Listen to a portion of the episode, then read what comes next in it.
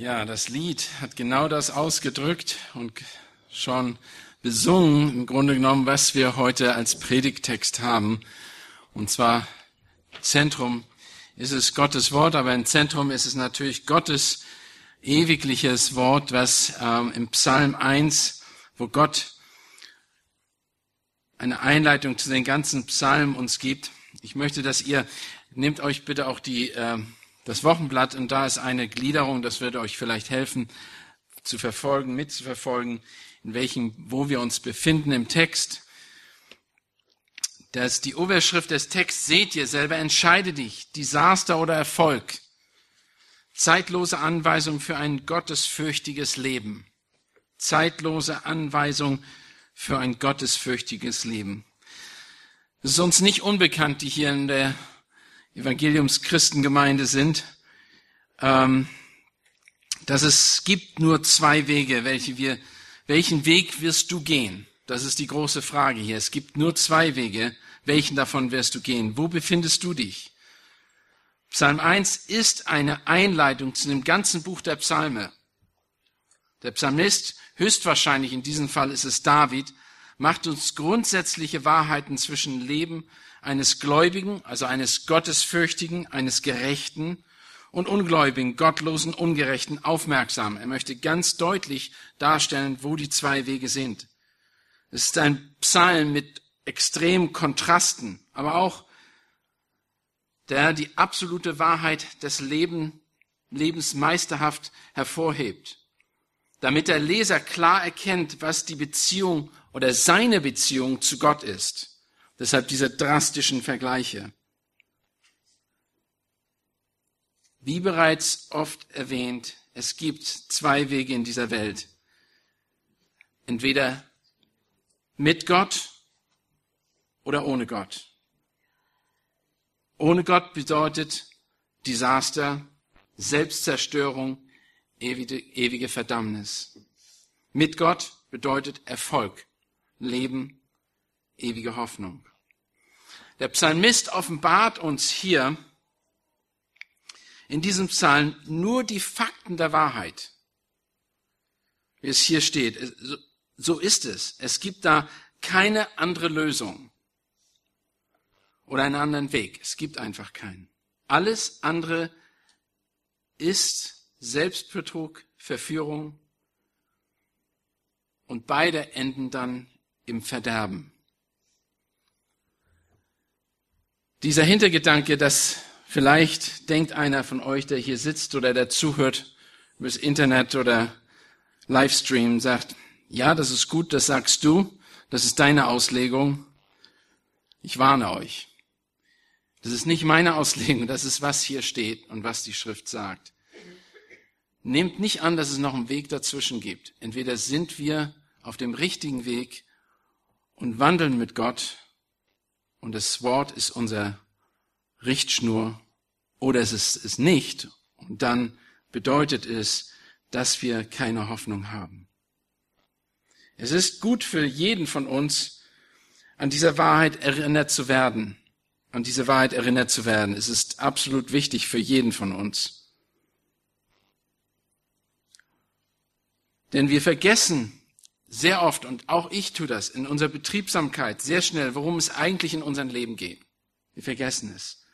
Wir lassen uns schnell einfach von ganzen verschiedenen Sachen hinreißen, von den, und wie ich sage einfach mal allgemein, von den Philosophien und den Lehren dieser, dieser Welt.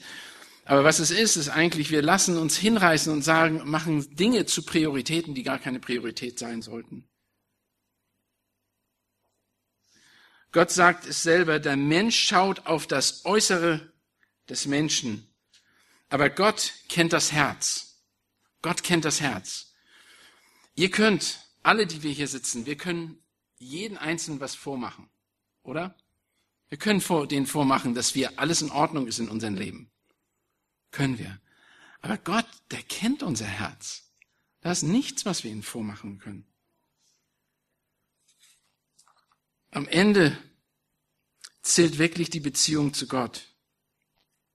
Und es geht nicht da um ver vergängliche Dinge dieser Welt, sondern es geht um ewigliche Dinge.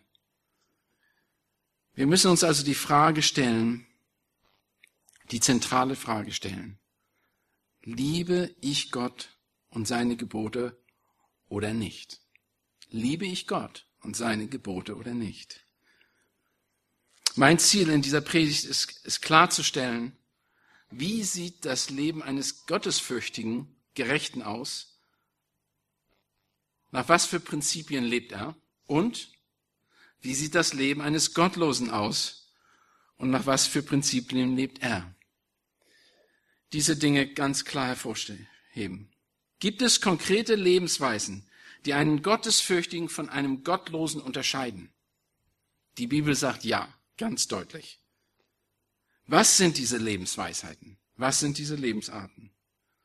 Und was kann ich tun, um in Gottesfurcht zu leben, damit ich als Gerechter bezeichnet werde, wie es die Schrift tut? Was kann ich tun, um als Gerechter bezeichnet zu werden?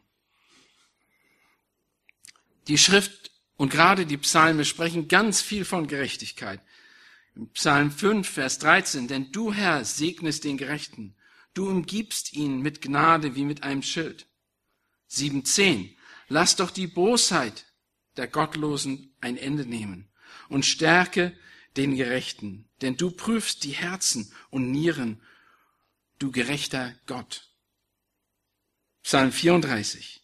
Die Augen des Herrn achten auf die Gerechten und seine Ohren auf ihre Schreien. Das Angesicht des Herrn steht gegen die, welches Böses tun, um ihre An Anerkennen, Andenken von den Erden zu vertilgen. Denn der Arme, der Gottlose werden zerbrochen, aber die Gerechte stützt der Herr. Psalm 37, Vers 29. Der Gerechte, die Gerechten werden das Land ererben und für immer darin wohnen. Der Mund der Gerechten verkündet Weisheit und seine Zunge redet Recht. Der, das Gesetz seines Gottes ist in seinem Herzen und seine Schritte wanken nicht. Der Gottlose lauert auf den Gerechten und sucht ihn zu töten. Aber der Herr wird ihn nicht seiner Hand überlassen und ihn nicht verurteilen, wenn er gerichtet wird. Psalm 55, Vers 23. Wirf dein Anliegen auf den Herrn und er wird für dich sorgen. Er wird den Gerechten in Ewigkeit nicht wanken lassen. Und Psalm 118, Vers 20. Dies ist das Tor des Herrn. Die Gerechten werden durch es eingehen. Lass uns den Psalm nochmal lesen, Psalm 1, bevor wir den ersten Punkt ansprechen. Wohl den, der nicht wandelt nach dem Rat der Gottlosen, noch tritt auf den Weg der Sünder, noch sitzt, wo die Spötter sitzen, sondern seine Lust hat am Gesetz des Herrn und über der, sein Gesetz nachsinnt Tag und Nacht. Der ist wie ein Baum gepflanzt an Wasserbächen, der seine Frucht bringt, bringt zu seiner Zeit und seine Blätter verwelken nicht und alles, was er tut, gerät wohl. Nicht so der Gottlose, sondern sie sind wie Spreu, die der Wind verweht. Darum werden die Gottlosen nicht bestehen im Gericht, noch die Sünder in der Gemeinde der Gerechten. Denn der Herr kennt den Weg der Gerechten, aber den Weg der Gottlosen führt ins Verderben. Der Gottlose, der Gottesfürchtige, die Freude des Gottesfürchten, wohl dem, der nicht wandelt nach dem Rat der Gottlosen, noch tritt auf dem Weg der Sünder, noch sitzt, wo die Spötter sitzen. Was tut er nicht? Was tut der Gottlo, der Gerechte nicht, der Gottesfürchtige nicht? Er wandelt nicht im Rat der Gottlosen während seines Lebens. Er hat eine andere Zielsetzung in seinem Leben. Er möchte mit seinem Leben Gott ehren nicht sich selbst verherrlichen. Er hat andere Grundsätze, Lebensregeln. Er hat andere Prinzipien in seinem Leben. Sie bilden sich nicht darum, was für ihn wichtig ist, sondern was für Gott richtig ist. Er hat andere Handhabungen. In allen seinen Bereichen sind Gottesfürchte und Gottlose verschieden. Sie unterscheiden sich von Grund auf. Der Gottesfürchtige hasst Sünde. Er hasst den Weg der Sünder. Er hat kein Interesse an dem Leben der Sünder und dem Ungerechten. Er wandelt nicht mit ihnen. Er steht auch nicht auf dem Weg der Sünder. Wenn er mit ihnen in Kontakt kommt, ist er traurig und bekümmert. Er sucht nicht nach ihrer Gemeinschaft. Er findet keine Gemeinsamkeit mit ihnen und ihren Geschäften und den, ihren Tätigkeiten. Das hört, einfach, hört sich einfach an, aber praktisch gesehen ist das eben so. Wir können nicht Hand in Hand gehen mit Leuten, die Gott ablehnen. Habt ihr mal versucht, Kinder zu erziehen? Wenn der eine an Gott glaubt, der andere nicht an Gott glaubt, stellt euch das mal vor, was passieren würde. Hört sich so einfach an. Ich musste mehrere Leute Seelsorge geben in dem Bereich, die zu mir kamen, wo da die Ehefrau gläubig war und hat im Bewusstsein einen Ungläubigen damals geheiratet. Und jetzt ist der Zeitpunkt gekommen, die Kinder zu erziehen. Sie wollte, dass sie auf eine christliche Schule geht und christliche Maßstäbe ansetzt für die Erziehung. Er wollte es nicht. Sie muss ihrem Mann gehorchen. Laut der Schrift. Du kannst diesen Weg nicht gemeinsam gehen. Er führt zu Konflikten und solchen Konflikten, die Leben zerstören.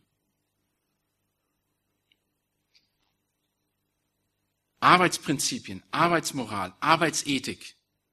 Wie kann ich Gemeinschaft haben, in Gemeinsamkeit mit einem Ungläubigen arbeiten, dessen Ziele ganz andere sind als meine, geschäftlich gesehen einen Vertrag mit ihm machen. Viele von euch müssen in diesen Zuständen leben, aber ihr kennt die Konflikte. Ich habe zehn, zwölf Jahre im Hotelwesen gearbeitet und die Situation war nicht oft einfach. Und ich habe viele Sachen ablehnen müssen und meine Auf Arbeit aufgeben müssen aufgrund der unterschiedlichen Lebensweisen und Ziele. Ich konnte sie nicht tun, weil sie mein Gewissen konnte es nicht vereinbaren und ich wollte ein Zeugnis für den Herrn sein und nicht gegen ihn.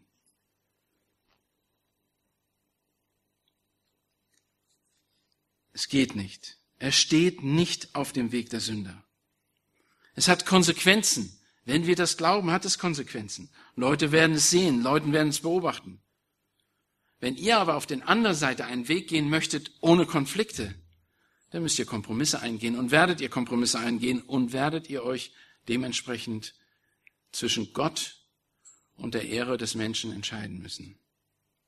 Vertrauen wir Gott genug, dass wir nicht bereit sind, auf dem Weg der Sünder zu stehen. Sitzen nicht, wo die Spötter sitzen, die, die über Gott und seine Gemeinde lästern die kein Interesse an den Dingen Gottes haben. Sie ziehen darüber her und verachten Gott, so wie die gottesfürchtigen Menschen. Die Gemeinde Gottes. Für sie ist die Gemeinde eine Gruppe von Versagern, Schwächlingen, gedankenlosen Menschen, die im Leben nicht selbst zurechtkommen. Ich höre das immer wieder. Meine Brüder sind nicht anders. Sie sagen das im Grunde genommen. Ja, Christian, das ist dein Glaube. Du kannst es nicht. Du bist zu schwach. Du kommst nicht alleine zurecht. Mittlerweile sind wir 30 Jahre älter geworden und die, das Bild hat sich sehr stark geändert. Wir sind auf einmal diejenigen, die alle unterstützen. Wir sind auf einmal diejenigen, die allen Rat geben in ihren Schwierigkeiten im Leben. Aber es ist nicht, weil ich irgendwas gemacht habe, sondern nur, weil Gott etwas gemacht hat in unserem Leben. Wir werden aber von den anderen als Schwächlinge, dankenlose Menschen, die im Leben nicht, nicht selber zurechtkommen, bezeichnet. Sie haben keinen Blick für Barmherzigkeit, diese Menschen, die Gesetzlosen, die Gotteslosen. Sie verstehen nicht, dass sie selbst unter Gottes allgemeine Gnade leben. Sie ver vergessen, die denken, das verdienen sie alles, was sie auf, ihren, auf Erden haben. Sie sind egoistisch, die nur ihren eigenen Interessen nachgehen. Oder sie sind anderen hörig, die Gott auch ablehnen. Doch der Gottesfürchtige, der Gerechte lehnt all das ab. Er wandelt, steht und sitzt woanders. Er lässt sich nicht mit reinziehen, Schritt für Schritt. Und am Ende lehrt er auch noch das Gottlose, sondern er lehnt es ab. Er differenziert sich von denen. Doch was tut er? Was tut der Gottesfürchtige? Sondern seine Lust hat am Gesetz des Herrn und über sein Gesetz nachsinnt, Tag und Nacht. Sondern, hier ist der Kontrast. Es ist eben nicht so, wie wir gerade gehört haben. Sein Leben ist durch ein anderes Verhalten, andere Gewohnheiten, andere Zielsetzungen gekennzeichnet. Es ist wie zwei verschiedene Bilder, die wir hier sehen. Auf der einen Seite ein gebeugter Mann, der umgeben ist von Zerstörung, Dunkelheit, farblos, eine trostlose Welt, ohne Hoffnung. Doch auf der anderen Seite ein aufrechtgehender Mann, Mensch, mit Lebensfreude, nach vorne blickend, voll Farbe, voll Freude, in die Ferne guckend mit Hoffnung. Das ist das Bild, was es für uns zeichnet. Der gottlose schwarz-weiß, der gerechte Farbe. Der gottlose gebückt, der gerechte aufrecht. Der gottlose betrübt, der gerechte fröhlich. Der gottlose Zerstörung, der gerechte wachsend. Es ist so plastisch, wie das aussieht, und viele sagen, mir geht's auch manchmal schlecht.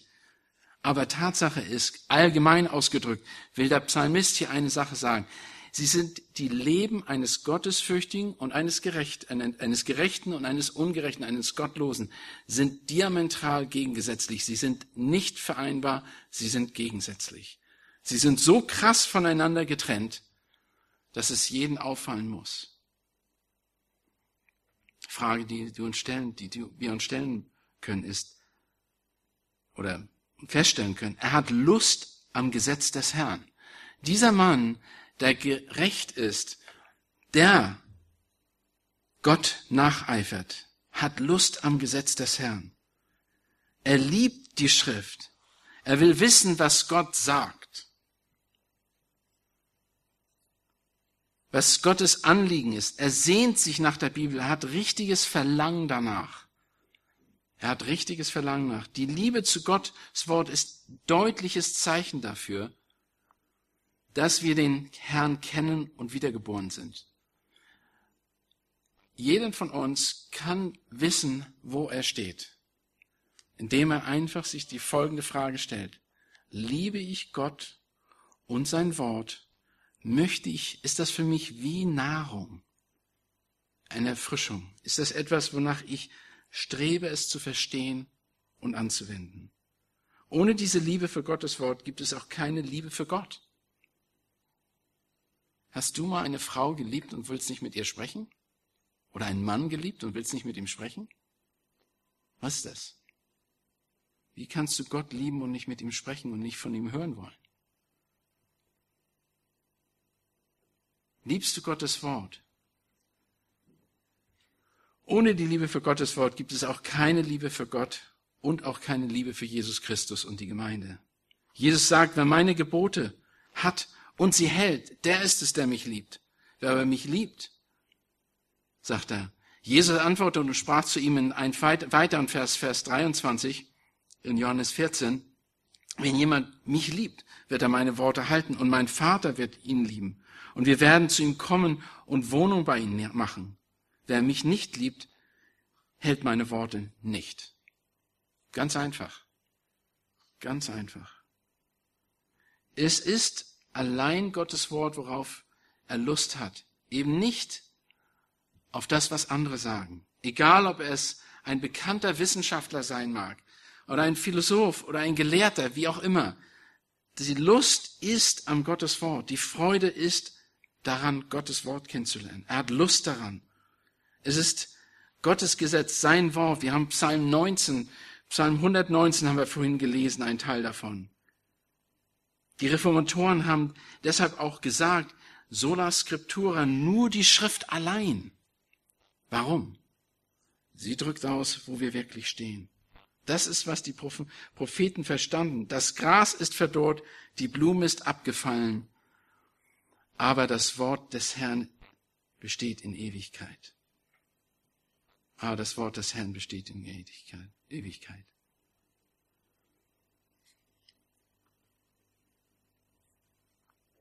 Das ist genau das Gleiche, was die neutestamentliche Gemeinde in Thessaloniki verstand. Sie haben das, die Thessalonicher haben das ganz klar verstanden. Sie haben Folgendes, hat Paulus über sie gesagt, über die Gemeinde. Und sie bezeichnet als welche, die Gott wirklich nachfolgen. Und darum dank auch ich oder danken wir Gott unablässig dafür, dass ihr, als ihr von uns das Wort der Kunde Gottes empfingt, also die Bibel, es nicht als Menschenworte aufnahmt, sondern, wie es wahrhaftig ist, als Gottes Wort, das auch in euch, den Glaubenden, wirkt. Somit hat er bezeugt, Gottes Wort hat euch, die Thessalonicher, verändert und ist offensichtlich. Sie haben es angenommen. Die Wirksamkeit der Bibel ist so zentral für den Gläubigen, dass Gott im letzten Buch der Bibel, der Offenbarung, warnt und schreibt, wenn jemand von dem Wort des Buches dieser Weissagung wegnimmt, so wird Gott sein Teil wegnehmen von dem Baum des Lebens und aus der heiligen Stadt, wovon in diesem Buch geschrieben steht. Wir brauchen nicht, ich glaube, ich brauche nicht mehr darüber zu sagen, wie wichtig die Zentralität des Wort Gottes in unserem Leben sein muss. Die Frage, die wir uns stellen müssen, hast du deine Lust am Gesetz des Herrn? Liebst du die Bibel? Ist es die Richtschnur, Ratgeber für dein Leben? Wo gehst du hin? Wo gehst du hin, wenn du Probleme hast? Mit wem sprichst du darüber? Suchst du die Wahrheit in der Schrift? Ich habe gerade vorhin da gesessen und heute Morgen auch in der Gemeindestunde und habe gedacht, was ist das, das uns am Sonntag, wo wir hätten schlafen können, wo wir hätten Ruhe haben können, in die Gemeinde bringt, um Gottes Wort zu hören, daran zu leben? Was ist es? Was drängt uns dahin? Wir hätten doch zu Hause bleiben können, ausruhen können, Kaffee trinken um 10 Uhr, dann vielleicht irgendwann Mittag, Filme uns angucken, uns einfach vergnügen können. Warum? Ich glaube, jeder von uns weiß, dass Gottes Wort wichtig ist, die Gemeinschaft der Heiligen wichtig ist. Aber Leute, eine Sache, die ich erlebt habe in den letzten zehn Jahren oder mehr als zehn Jahre jetzt, wo wir dieses EBTC hatten, wir haben angefangen mit Bibelkunde, ganz einfach nur durch die Bibel lesen. Jeden Monat, in zehn Monaten haben wir die ganze Bibel durchgelesen. Tagtäglich werden die, wird die Bibel gelesen. Ich habe nichts Besonderes haben wir gemacht, keinen wichtigen Plan, außer dass sie zusammenfassen sollen, was sie da lesen. Jedes Kapitel, eine Überschrift von der Bibel. Jeden Kapitel eine Überschrift. Und das für zehn Monate. Und ich habe gesagt, das ist ein verrückter Plan, weil es ziemlich viel ist, für, vor, vor allen Dingen für Leute, die das nebenbei machen. Aber weißt du, was wir erlebt haben? Fast jeder, den wir, der das ernsthaft macht, sein Leben wurde verändert. Nicht, weil wir das EBTC sind, nicht, weil wir da vorne gestanden haben und denen was beigebracht haben, sondern weil Gottes Wort ihr Leben verändert hat. Und jeder kann es bezeugen. Zu mir sind Väter gekommen. Ich kenne meinen Sohn nicht. Jeden Morgen, wenn ich zu ihm oder abends, wenn ich in sein Zimmer gehe, liest er die Schrift. Er ist ganz anders geworden.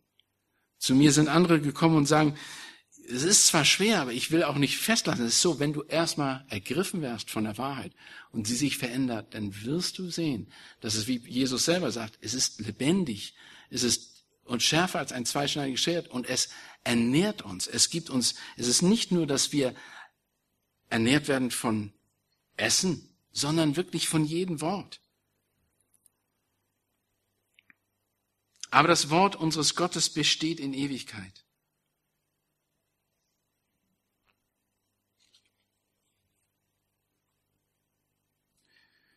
Und er sagt, aber das Wort unseres Gottes besteht in mir. Das ist, was die neutestamentliche Gemeinde in Thessalonicher eben gesagt hat. Hast du deine Lust eben am Gesetz? Ist es eine Richtschnur, ein Ratgeber für dein Leben? Wo gehst du mit deinen Problemen hin, wenn du sie hast? Sinnst du über das Gesetz Tag und Nacht? Der Gottesfürchtige, also wir als Christen, sollten über das Gesetz Gottes, über sein Wort Tag und Nacht nachsinnen. Seine Gedanken beschäftigen sich, wir beschäftigen uns konstant mit den Dingen Gottes. Wir sind dadurch gekennzeichnet. Wir denken darüber nach. Wir überlegen uns, was steht da geschrieben? Warum steht das da? Wir beobachten. Wir versuchen zu begreifen, was müsste ich anders machen? Was sagt Gott hier? Was muss ich tun, um das Wort Gott, dem Wort Gottes gehorsam zu sein? Diese Person ist nicht, wie viele meinen, ein Träumer, der in den Tag hineinlebt. Er ist einer, der in Gedanken, sich Gedanken macht über das Leben und plant.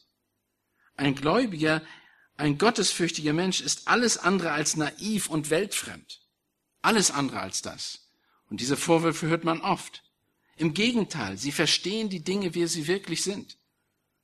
Weil sie denkende Menschen sind. Weil sie nachsinnen, die Hintergründe verstehen und in die tiefe Inhalts, inhaltliche Wahrheiten forschen, erforschen und erkennen.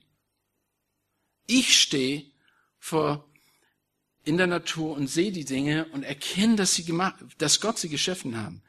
Tatsächlich, Tatsache ist, dass andere Menschen da stehen und sich die Frage stellen, ist das nun durch einen Urknall geschehen? Ist das nun Evolution oder was ist das?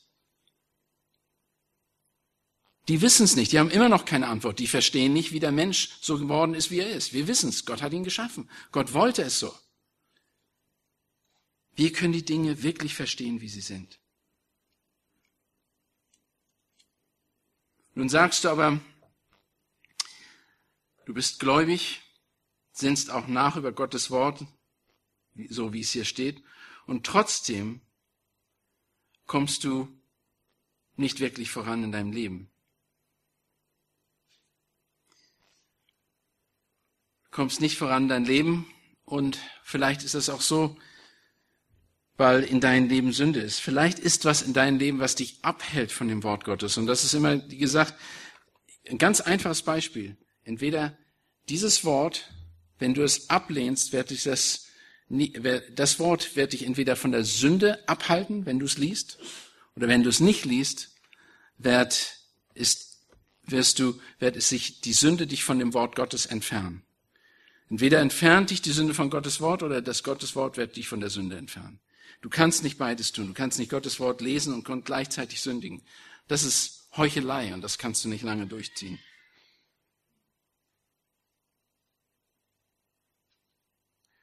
Ein Leben ohne das Nachsinnen über Gottes Wort ist Gnade, die nie gedeiht. Gebete, die träge sind.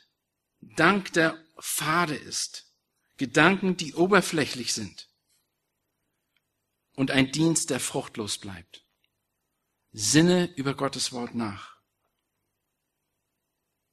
Doch das Wichtigste ist, um überhaupt über Gottes Wort nachzusinnen, brauchst du die Gnade Gottes. Du musst erstmal den Herrn kennen. Du kannst nicht, dieses Wort ist, und es ist so, die Schrift sagt immer wieder von sich selber, dass sie geistlich verstanden werden muss. Paulus hat das ganz deutlich zu den Korinthern gesagt, in 1. Korinther 2. Für die, die es sonst lesen, ist dieses Wort Torheit. Es macht keinen Sinn. Sie lesen es, aber verstehen es nicht. Es muss geistlich verstanden werden. Wir müssen die Gnade Gottes erfahren haben. Es wäre einfacher für einen, für jemanden, der das Wort Gottes, die Gnade Gottes noch nicht erfahren hat, eine Weltreise zu machen, als nur eine Stunde über die tiefen Wahrheiten Gottes nachzusinnen ohne seine Gnade. Es geht nicht. Aber ein, Gott, ein Kind Gottes liebt Gottes Wort. Er wird das nicht einfach ablehnen. Er liebt es. Die Frage bleibt immer noch, liebst du Gottes Wort? Wenn ja, dann lies es. Denk darüber nach. Mach dir Gedanken. Lass dich nicht abhalten von den Philosophien dieser Welt. Und hier stelle ich eine ganz praktische Frage an euch. Wenn wirklich Gottes Wort eine Priorität ist, dann macht euch mal folgende Gedanken. Wie viel Zeit verwende ich tagtäglich vielleicht Zeitung zu lesen, Social Media Net, im Netzwerk in den, auf dem Internet zu surfen? Wie viel Zeit gebrauche ich Fernsehen zu gucken? Wie viel Zeit verbrauche ich in diesen Dingen? Und wie viel Zeit tatsächlich verwende ich, um in Gottes Wort zu studieren. Wie viel Zeit ist das wirklich? Einfach nur, ihr könnt das auf eine Liste auftragen und ihr werdet sehen, und zu meinem Erstaunen oft ist Gottes Wort gar nicht so Priorität, wie wir es meinen. Solche Priorität. Bedeutet nicht, dass wir andauernd mit der Bibel rumlaufen. Es reicht auch, wenn wir über Gottes Wort nachsinnen, heißt das hier. Nachdenken, tief. Das kann natürlich sein, dass ihr einen Bibelvers auf einer Karte aufgeschrieben habt und sie gerade am Studieren seid und meditieren, nachdenken seid und auswendig lernen seid und überlegt, was bedeutet das? Was steht hier in diesem Text? Wie kann das für mein Leben einen Einfluss haben, auf mein Leben Einfluss haben?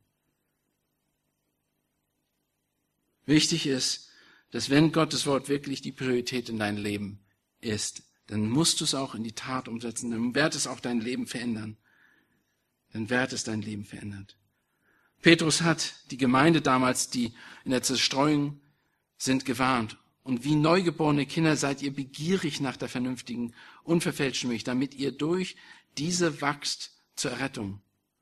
Wenn ihr wirklich geschmeckt habt, dass der Herr gütig ist.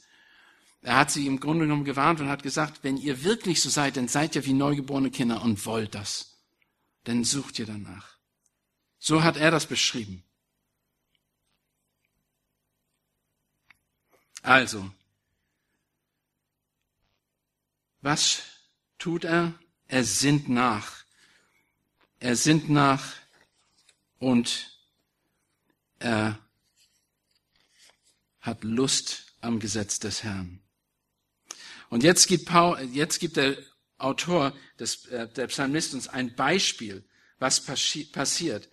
Der ist wie, wie ein Baum gepflanzt an Wasserbächen, der seine Frucht bringt zu seiner Zeit und seine Blätter verwelken nicht. Und alles, was er tut, gerät wohl. Ein beispielhafter Vergleich. Eine, ein, und hier das ewig Kräftige wird ganz deutlich dargestellt. Das Bild, was uns hier vermittelt wird, kommt aus einer offensichtlichen Bedeutung, wenn wir bedenken, in was für eine Landschaft das Geschehen stattfand. Wenn wir Bäume hier sehen, dann denken wir nichts Besonderes dran, weil hier ist überall Wasser. Und hier gibt's überall Bäume. Wir müssen die nur abholzen sozusagen. Nicht gerade in Berlin vielleicht, aber in der Umgebung. Aber wenn du im Orient lebst, im Orient lebst, in den südlichen Staaten, dann ist das ein extrem wichtiger Aspekt. Trockenheit ist die Bezeichnung des Landes. Du hast extreme Trockenheit. Plätze, wo kaum Wasser ist, wenn du es nicht bewässert, bewässerst. Und du findest die Pflanzen an den Flüssen und Wasserquellen oder an den Kanälen die eine natürliche, konstante Versorgung darstellen, damit ein Baum wachsen kann, damit eine Pflanze wachsen kann. Ich habe mehrere Jahre in Portugal, Kalifornien gelebt und auch in Israel war ich mehrere Male. Und das ist ganz typisch. Typisch ist da, wo Wasser ist, da sind Bäume. Und hier sagte eben, dass diese Bäume, das ist, ein Baum ist gepflanzt am Wasserbecken, der seine Frucht bringt zu seiner Zeit. Was meint er damit? Es bedeutet nicht, dass Menschen von Natur aus Freunde Gottes sind. Das steht da nicht. Oder Bäume der Gerechtigkeit sind. Sie müssen gepflanzt werden, so wie ein Obstbaum, der Frucht tragen soll. Er wird gepflanzt, beschnitten und bewässert. Das ist nicht jetzt ein natürliches Vorgehen, nur weil da Wasser sind, werden da gute Bäume pflanzen. Nur weil das Wort Gottes rausgeht, unbedingt sofort gute Bäume. Nein, da wird sich auch was verändern. Er muss getan werden. Denn wenn der Herr liebt, den züchtigt er, wie es heißt. Er wehrt, er geißelt jeden Sohn, den er aufnimmt, heißt es in Hebräer.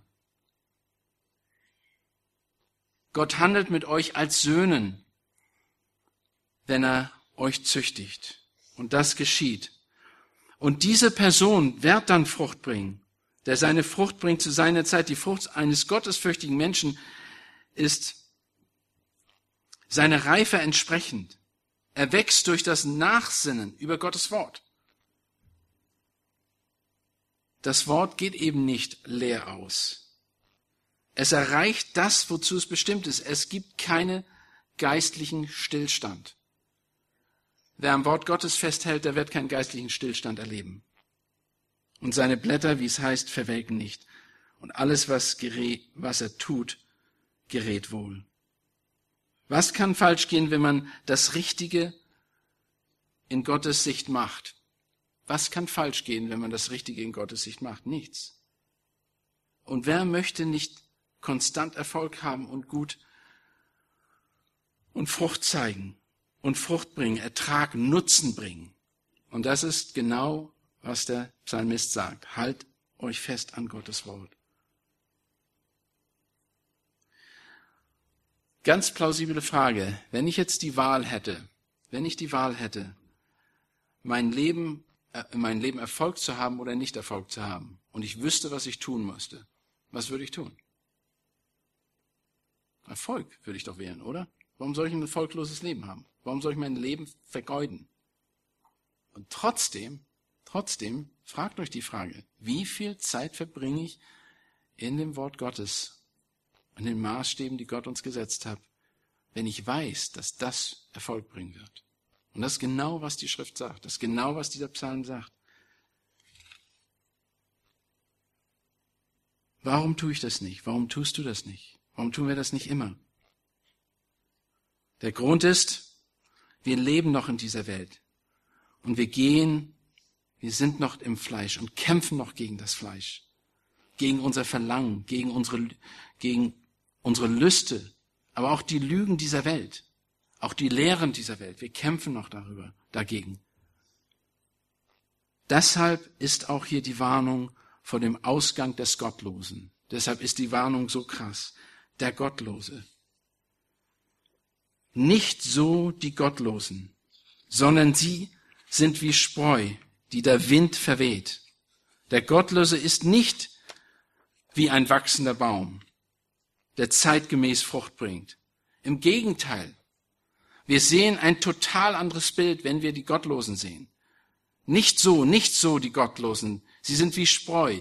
Sie sind ein Abfallprodukt beim Dreschen vom Getreide. Das bedeutet, wenn das Getreide zur Ernte eingefahren wird und das Getreide gedroschen wird auf der Tenne, dann wird es hochgeworfen und da fliegt das Spreu weg.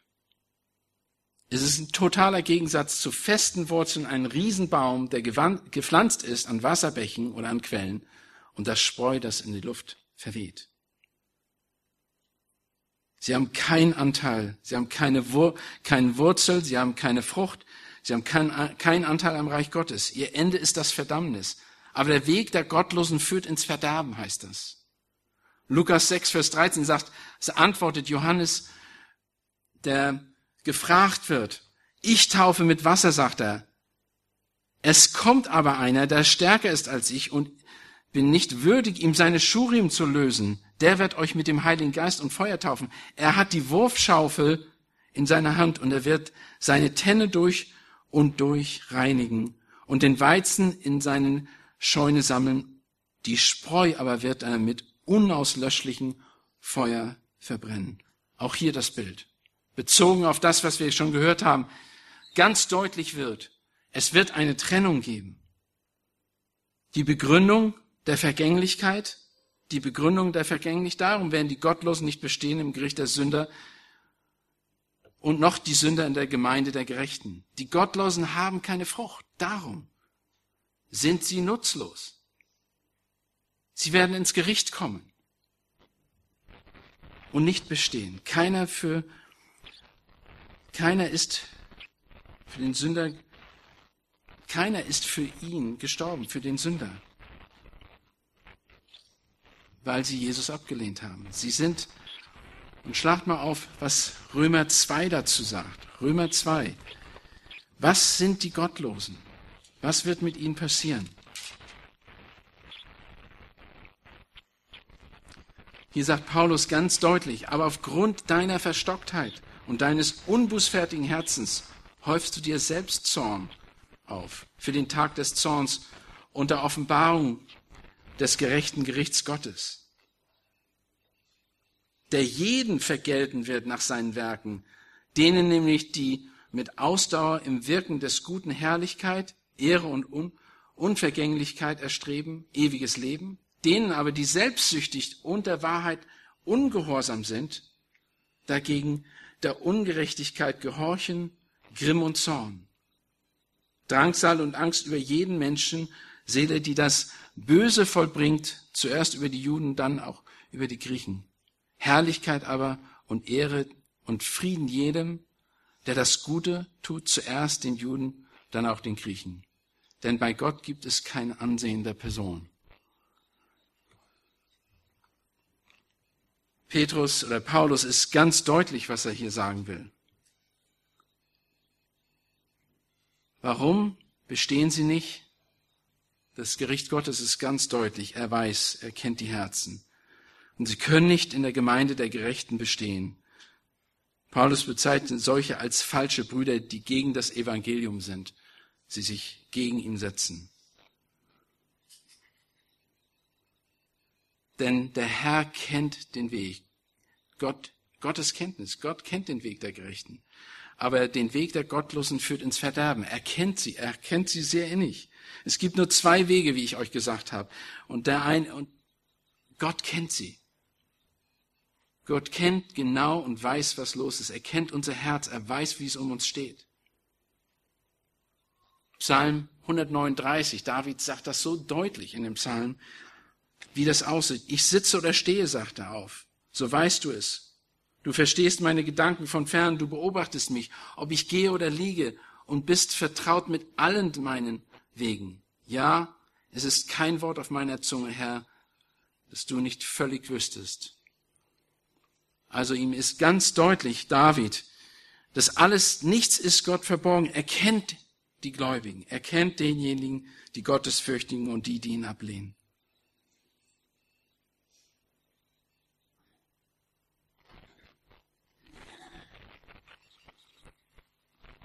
Paulus sagt Folgendes, der Weg der Gerechten, den, die kennen Gott und Gott kennt sie. Und wir können eine Zuversicht in die Zukunft haben. Paulus in Römer 8 sagt Folgendes, und ich lese das bewusst, weil das Kennen Gottes ist, ist das, was er, er kennt uns, er versteht uns, er kennt unser Herz. Und wenn einer meint, er könnte ausweichen und sagt, nein, ich kann allen was vormachen. Es geht nicht darum, dass wir sonntags in die Gemeinde gehen. Es geht nicht darum, dass wir getauft sind. Es geht, darum geht's nicht. Es geht wirklich um eine ganz persönliche Beziehung zu Gott, die ausgedrückt ist in ein Leben mit Gott, ein Leben mit der Schrift, ein Leben in der Gemeinschaft der Heiligen. Ja, die Gemeinde ist wichtig, aber sie ist nur das Resultat von einer Beziehung zu Gott und Jesus Christus. Und er sagt hier folgendes, Paulus in Römer 8, 8 29 und 30, denn welche er, Gott, zuvor erkannt hat, die hat er auch zuvor bestimmt, dem Bilde seines Sohnes gleichförmig zu sein, damit er der Erstgeborene sei unter vielen Brüdern. Welche aber zuvor bestimmt hat, diese hat er auch berufen. Und welche er berufen hat, diese hat er auch gerechtfertigt. Und welche er aber gerechtfertigt hat, diese hat er auch verherrlicht.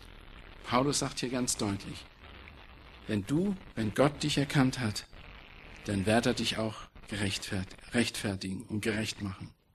Du bist ein Kind Gottes oder bist kein Kind Gottes. Die Sache, die es auszeichnet, ist, wie stehst du zu seinem Wort?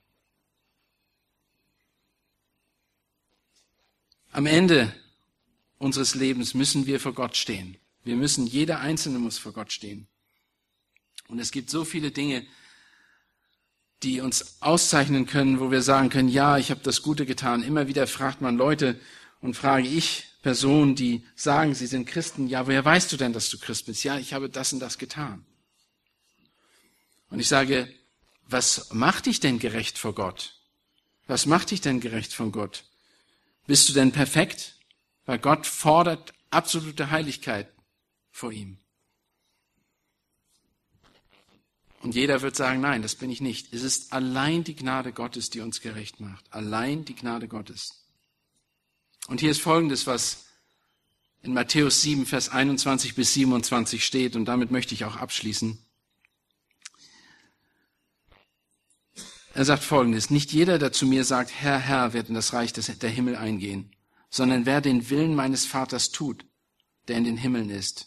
Viele werden an jenem Tag zu mir sagen, Herr, Herr, Haben wir nicht durch deinen Namen geweissagt und durch deinen Namen Dämonen ausgetrieben und durch deinen Namen viele Wunder getan? Und dann werde ich ihnen erklären, ich habe euch niemals erkannt oder gekannt.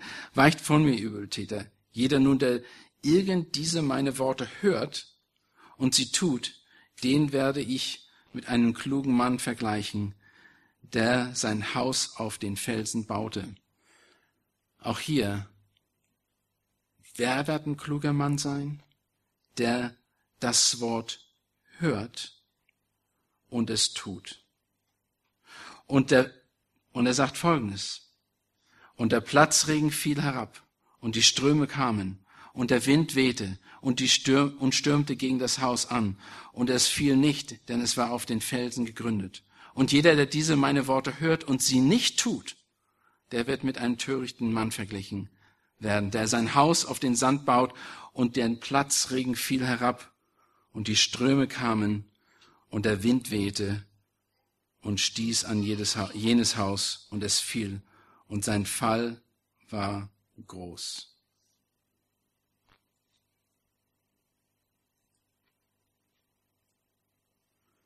Wo stehst du? Ist Gottes Wort Priorität in deinem Leben? Bist du äh, wärst du erkannt an deinem Leben mit Jesus Christus, mit der Schrift oder ohne. Sinnst du über Gottes Wort nach? Ist es für dich eine Lebensquelle? Lass mich beten. Vater Gott, wir haben vorhin schon gesungen, dass wir nicht den Rat der Gottlosen folgen wollen. Und doch Herr, selbst mein Leben zeichnet sich nicht immer aus davon, dass ich deinem Wort folge, deinen Wort folge in einer Art und Weise, die mich auszeichnet als ein gottesfürchtiger, gerechter, einer, der dich liebt, Herr. Ich bitte, Herr, dass wir alle erkennen, dass wir eine, eine, eine Entscheidung zu treffen haben.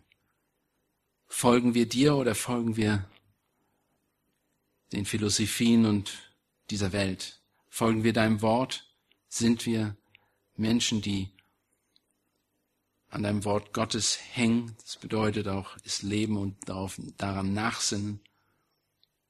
Oder sind wir Menschen, Männer und Frauen, die unseren eigenen Vorstellungen nachlaufen? Herr, du allein kannst uns diese Gnade geben und nicht nur das Verständnis dafür geben, sondern auch den Segen und auch die Möglichkeit, Herr, dir wirklich nachzufolgen. Du kannst die Herzen verändern.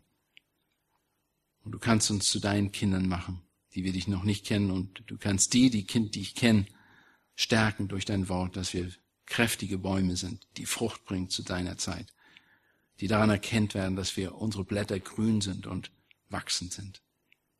Herr, und so bitte ich um deinen Segen und um deine Leitung in Jesu Namen. Amen.